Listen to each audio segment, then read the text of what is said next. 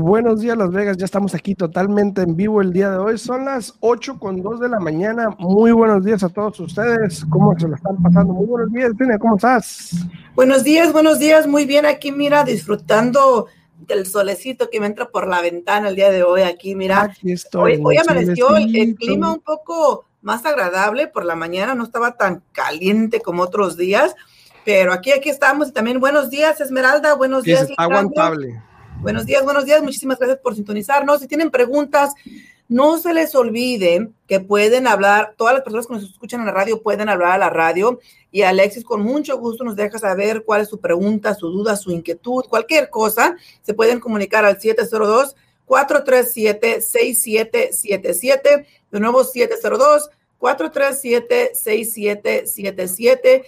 Y si tienen preguntas, pueden hablar aquí a la oficina al 702 310-6396.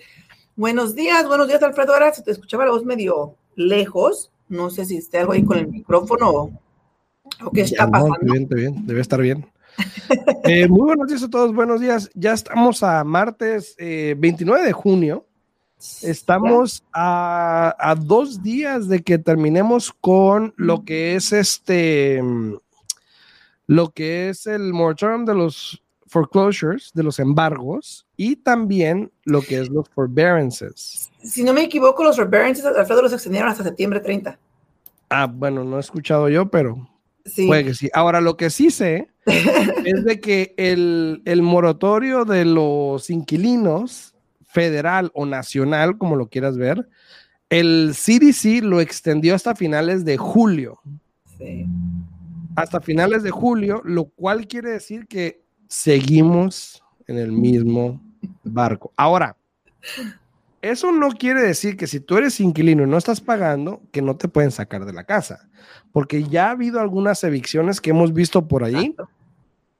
Esto aplica única y solamente para las personas que han firmado el affidavit del CDC y le han dado una copia al, al dueño de la propiedad, al rentero, al property management, donde estipula que obviamente pues usted no ha podido hacer los pagos y todo eso. Ahora, también dicen que si por alguna razón tú no has buscado ayuda de esta ayuda que da el Estado, por ejemplo, para inquilinos, también te pueden sacar. Entonces, Exacto. eso no quiere decir que están exentos de, ay, pues ya no van a sacar hasta julio. No. Pues eso fue lo que me gustó. el CDC lo extendió. ¿Mande? Eso fue lo que me gustó, de que ahora están exigiendo de que tienes que haber pedido asistencia, que no nomás puedes quedarte allí a tus anchas y sabes qué decir, como la ley me protege, no hago nada y aquí me quedo, ¿no? Exacto. Buenos fue- días, Mari. fue- Buenos días, BTT. Saludos, saludos a todos por ahí. a- en También a Mari. También Y a Mari buenos también, días, sí. buenos días. Eh, pero fíjate, Alfredo, eso fue lo que me gustó, de que, de que ahora sí están exigiendo, que yo pienso que siempre, siempre tuvo que haber sido así, ¿no? De que si realmente ocupas la asistencia, aplica por ella, ¿no? Y al mismo tiempo, espero que esas agencias realmente se enfoquen y miren si realmente la persona necesita la asistencia o no. Aparte de eso, para todas las personas que sí quieran trabajar y que estén buscando trabajo, hay muchas ferias en este momento, muchos de los casinos están contratando, muchas compañías están contratando, las tiendas están contratando. Eh, ¿Por qué? Porque hay tantas personas que aunque ya pueden regresar al trabajo laboral, no quieren regresar. Y fíjate, eh, ayer o antier miré en TikTok, ¿no? Que me dio mucha risa, que decía, eh, eh, no me siento seguro para regresar al trabajo, mejor me voy a esperar a que termine un poco más esto de la pandemia, bla, bla, bla, bla, bla, ¿no? Y luego abajo decía, pero bien que sí salí a gastarme el cheque del, del, del seguro social, bla, bla, bla, bla, bla, ¿no? Y yo me quedé like, oh my God, o sea, una risa que traía yo, porque fíjate, es que sí es cierto, hay tantas personas, y no, no nomás en esto que estamos viviendo de la pandemia, Alfredo, sino que hay tantas personas que miran las cosas del lado que las quieren mirar y del lado que más les conviene a ellos, ¿no? Sí. Realmente enfocarse, mirar la foto por completo y mirar realmente, ¿estoy haciendo bien? ¿Estoy haciendo mal? ¿Debería de cambiar algo? Eh, no entiendo yo por qué no se pregunta uno más la- esas cosas a uno mismo, ¿no? Eh, tú puedes, cualquier persona, tú sabes, Alfredo, puede engañar o mentirle a, a cualquier otra persona, pero no te puedes mentir a ti mismo. Exacto, exacto. Recuerda que siempre está en tu conciencia cómo hace las cosas y que yo siempre he dicho que no obra mal, mal le va. Entonces, es importante hacer las cosas correctas y analizar bien. Hay personas, Alfredo, no te voy a mentir, yo conozco personas que sí están aterrados, ¿no? En lo que viene siendo eso de la pandemia y que realmente no salen más de que a, a las puras cosas necesarias. Entonces, ahí sí se entiende, se entiende, claro que sí. Pero para las personas que nada más dicen que, que tienen miedo porque no quieren regresar al trabajo, pero se la pasan para arriba y para abajo, pues ahí no, ¿verdad? Todos tenemos prioridades. Eh, me ha tocado mucha gente que, que, dice, quiero comprar una casa y luego tienen que reparar crédito, pero me la, los veo a veces en redes sociales y andan viajando y andan haciendo esto. Y pues todos tenemos prioridades. Y cada quien ahí, perfecto. Ahora, en respecto a eso, pues bueno, e, es, es, lamentable que pase, pero por los programas ahí están y, y a veces siempre hay una manera de, de pasarlo, ¿no? Dice saludos Alfredo y Yesenia, Dios los bendiga. Hoy siempre saludos, Juan, saludos, saludos a ti. Muchas gracias, Juan, muchas gracias. Aquí poniéndole las gracias y, a todos los que están sintonizando ahí en las redes sociales, muy buenos días, gracias por estar aquí. Cualquier pregunta, comentario, por favor, no duden en ponerlos ahí en los comentarios. Disculpen la redundancia. Y aquí, con mucho gusto, eh, los compartimos, les respondemos las preguntas que tengan. Para eso estamos aquí el día de hoy. El día de hoy vamos a hablar un poquito de las personas, por ejemplo, si hace unos tres o cuatro meses tú estabas intentando comprar una casa, eh, hay cosas que debes saber. Una, el inventario está cambiando, es un hecho. Esa es una. Hoy amanecimos, bueno, ayer amanecimos con 2.560 eh, y algo propiedades. ¿Cuántos?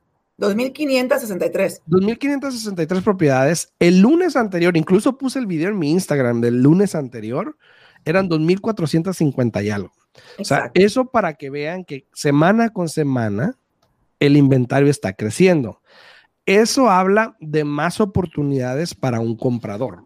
Ahora, si, tú si tú intentaste en algún momento comprar una casa hace unos meses atrás y era más complicado, era muy complicado, probablemente tengas mejor oportunidad en los siguientes meses. Entonces, yo sugiero, una, que cheques con el prestamista de nuevo a ver cuál es la situación actual de tu préstamo, porque si fue hace tres o cuatro meses, también hay que checar otros factores, tu crédito, tu ingreso de nuevo, y lo más importante es el interés en el cual te habían aprobado, que probablemente cambió.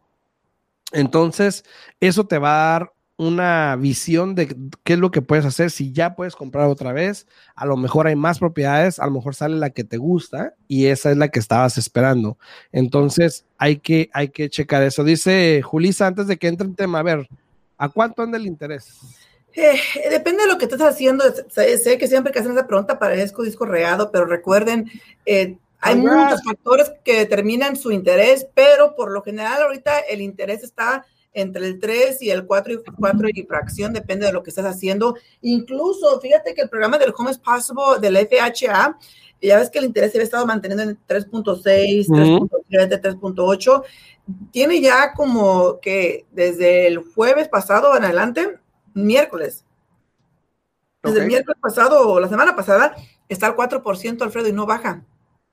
Cada mañana me meto, lo reviso porque tengo varios clientes que tengo que congelar al 3.75 y cada mañana lo he estado revisando y revisando y del 4% no ha bajado. Lo que, lo, lo que me impresiona es que fíjate, para el préstamo convencional de asistencia, del, del convencional con asistencia de 4%, está al 4.25. Entonces, ahí uno, uno tiene que analizar qué le conviene mejor al cliente, porque, por ejemplo, con el FHA, recuerda no solamente a todo mundo le toca la misma mortgage insurance, que es la aseguranza sobre la hipoteca, todo el mundo paga el mismo porcentaje, que es el 0.85% mensual.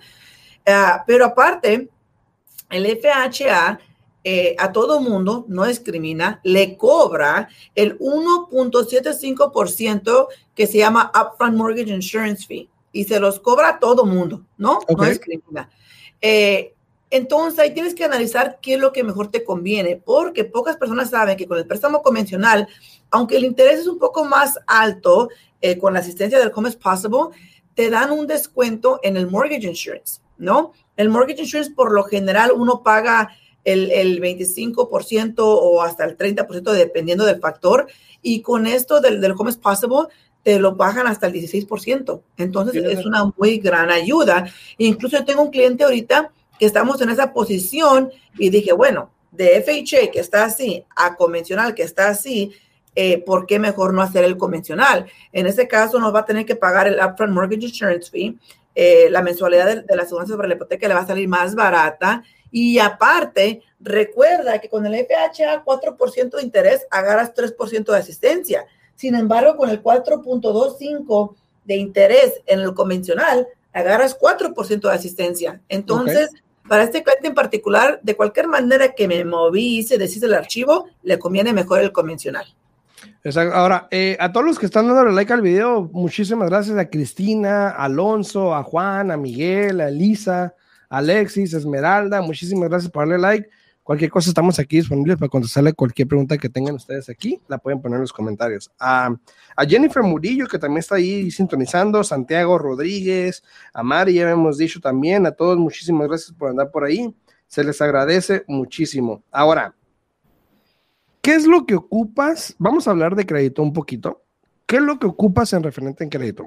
Yo sé, como tú has de saber, que hay muchas compañías que por ahí dicen o promueven o, le dejan saber a la comunidad simplemente de que, por ejemplo, si tú tienes un crédito de 500, no muy tan bajo, 550, puedes calificar para un préstamo de FHA.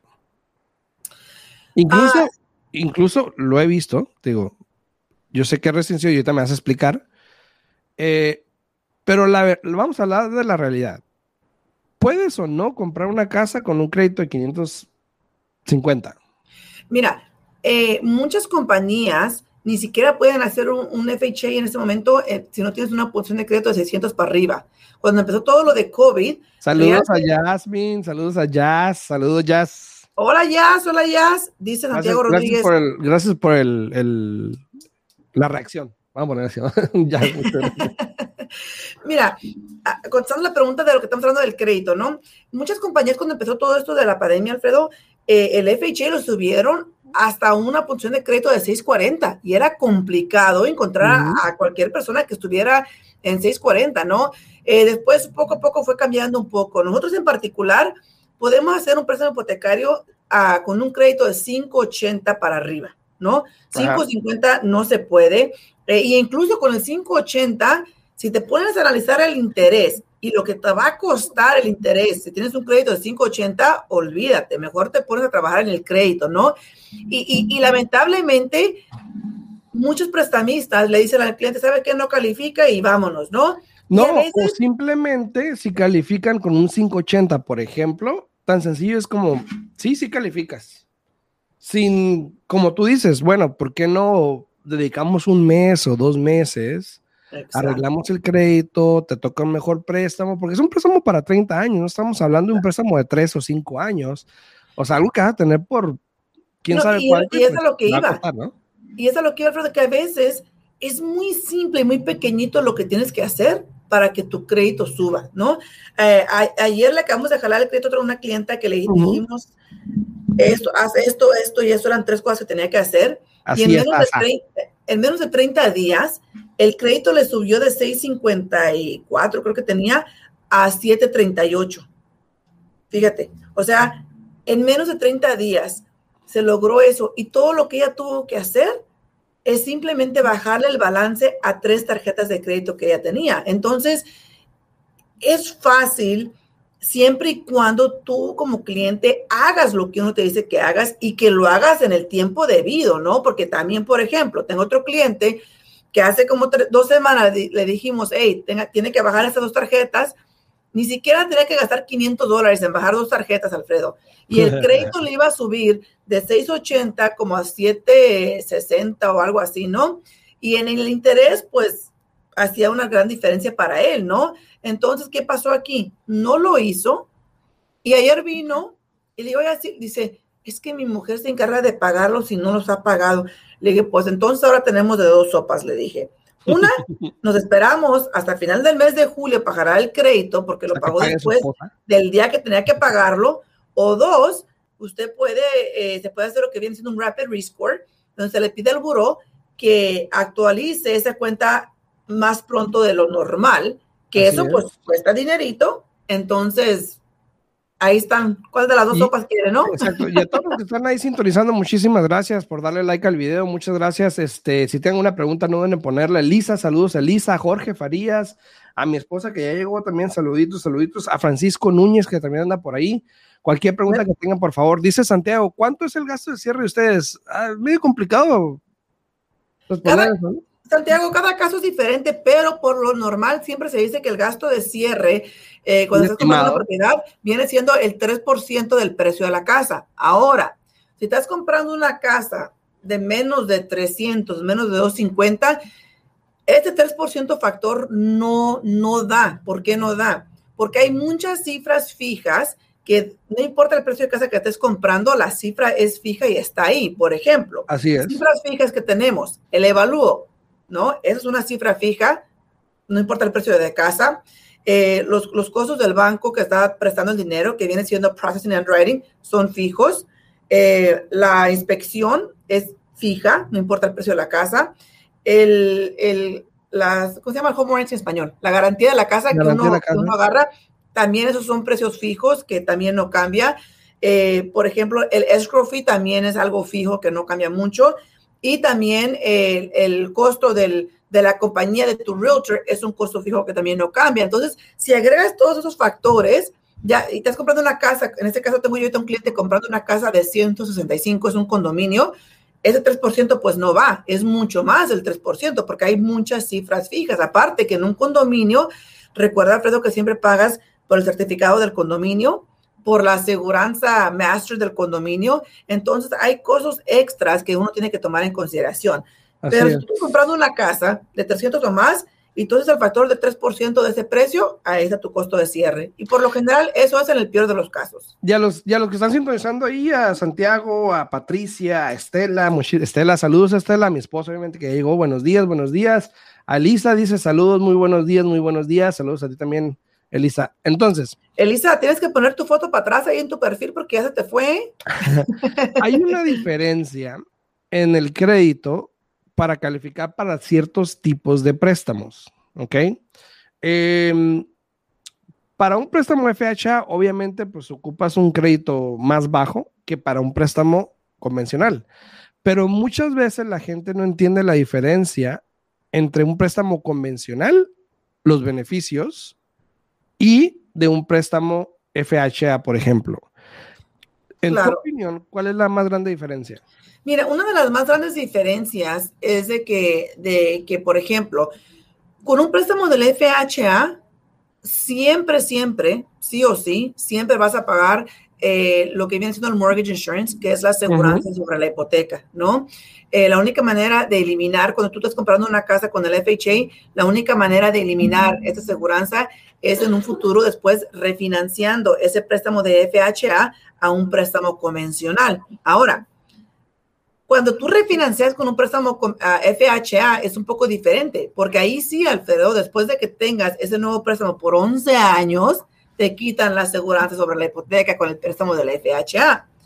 Con el préstamo convencional, eh, tienes opción, si tu casa sube de valor, puedes refinanciar igual y quitar después la aseguranza sobre la hipoteca, que muchas personas piensan, Alfredo, que simplemente porque agarran un préstamo convencional no van a pagar esa aseguranza. Y no es así. Yo siempre les explico, miren, la única manera de evitar pagar esa aseguranza sobre la hipoteca es entrando con un 20% y con un préstamo convencional, ¿no? Uh -huh. Pero fíjate, con un préstamo convencional, después de que vives en la casa por un mínimo de dos años y que tengas ese préstamo por dos años, y siempre y cuando tú le bajes a tu deuda un 20%, puedes quitar esa aseguranza sin tener que refinanciar. Pero ahí está, ahí está el punto clave. Dices que le bajes a la deuda, no que suba exacto, la plusvalía. Exacto. Okay. Ahí está el punto clave. Muchas personas piensan que porque en dos años su casa, como el, el mercado que estamos ahorita, muchas personas compraron una casa hace dos años y ya ha subido bastante y tienen una ganancia de más de 20%. La única manera de quitar esa aseguranza es refinanciando en este momento, porque los bancos te la van a quitar solamente que tú la hayas bajado, ¿no? 20 o que tengas un equity de 20%, pero se van a guiar en el precio de la casa cuando tú la compraste, no en el precio de la casa al día de hoy. Ay, ay, perfecto. Eso es la gran diferencia. Dice, ¿cuánto tiempo duran para cerrar cuando está todo en regla? Depende, Julissa, pudiese variar, la verdad pudiese variar entre 20, 30 días, hay unos Exacto. a veces también, este, depende, pero pudiese variar y depende en, el dueño también, depende en el Eh, si tiene asociación, si no tiene asociación. Hay muchos eh, factores, pero por lo general. Por lo general. Son 30 días. 30 días, ajá. Por lo para general. para irnos muy lejos, ¿no? Exacto. Dice Santiago, ¿cuándo vuelven los préstamos con ITIN para dar más información? Ah, creo. La semana que viene, yo creo. Para la próxima semana. Sí, porque el, eh, probablemente el miércoles, porque mañana vamos a hablar, eh, ojalá y si pueda ya estar mañana, este. Fidelia. Fidelia con Nevada Partners, vamos a hablar de los programas que no hablamos la otra día, el otro día, aparte de la culinaria y todo eso, y Wish. Eh, pero yo creo que para el miércoles de la semana que viene, Santiago, aquí, aquí los programaremos para que sepamos más de esos programas. Estela, saluditos, Estela, saludos, buenos días, gracias a los dos por buena información y su buen programa tan informativo. Muchas gracias, Estela. Muchas gracias, Estela, muchas gracias. Buenos días, dice Elisa que va a poner su foto pronto. dice pronto. Entonces, eh, esa es la diferencia entre FHA y convencional. Ahora, el interés pudiese variar entre convencional y FHA. Claro. ¿Hay algún promedio que es por lo general Varía. estoy aquí saludando a, Joa, que ahora no le puse aquí sus buenos días, a todos los demás. Buenos días, Joa, buenos días. Y muchísimas gracias por sus preguntas, este, Santiago, eh, también Julisa, muchísimas gracias por su pregunta. Este, pero sí, por lo general, el interés en este momento te puedo decir, y, y cambia a todo momento, ¿no? Pero estamos hablando en este momento. Dice, buenos días, miré un comentario ahí, pero se, perdió, se fue, no sé qué fue lo que pasó, Alfredo, de... Ah, lo miré aquí en la pantalla, no sé si vuelve a pasar, te digo, pero dice Elisa, dice Elisa Huerta, ya casi refinanciar, refinanciar con ayuda de Yesenia. Muchísimas gracias, Elisa. Claro que sí, aquí estamos a la orden de ayudante, ya casi terminamos el préstamo de, Elisa. Y fíjate, eh, repito. Saludos a Rosa Limpia, saludos, saludos a Rosa. Antes de contestar tu pregunta, por ejemplo, la pregunta que hizo la señora Julisa.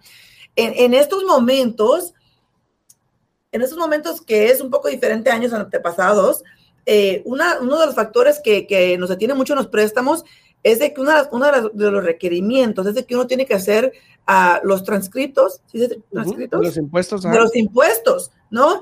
En años anteriores, ya ve que el tiempo límite era abril 15, este año pasó hasta mayo 17, y eso ahorita está ocasionando, un poco de demoras, porque el IRS no está dándonos los, los transcritos tan rápido como era en el pasado, eh, por lo mismo de que todavía hay tantas personas trabajando de casa, el proceso es un poco más despacio, entonces eso, Alfredo, eh, te puede atrasar en una transacción. Y también, y también algo que estoy viendo ahorita que está causando retraso en algunas transacciones son los evalúos. No hay suficientes evaluadores para hacer todas estas propiedades y me ha tocado que se han retrasado en hacer los evalúos eh, como normalmente se hacían.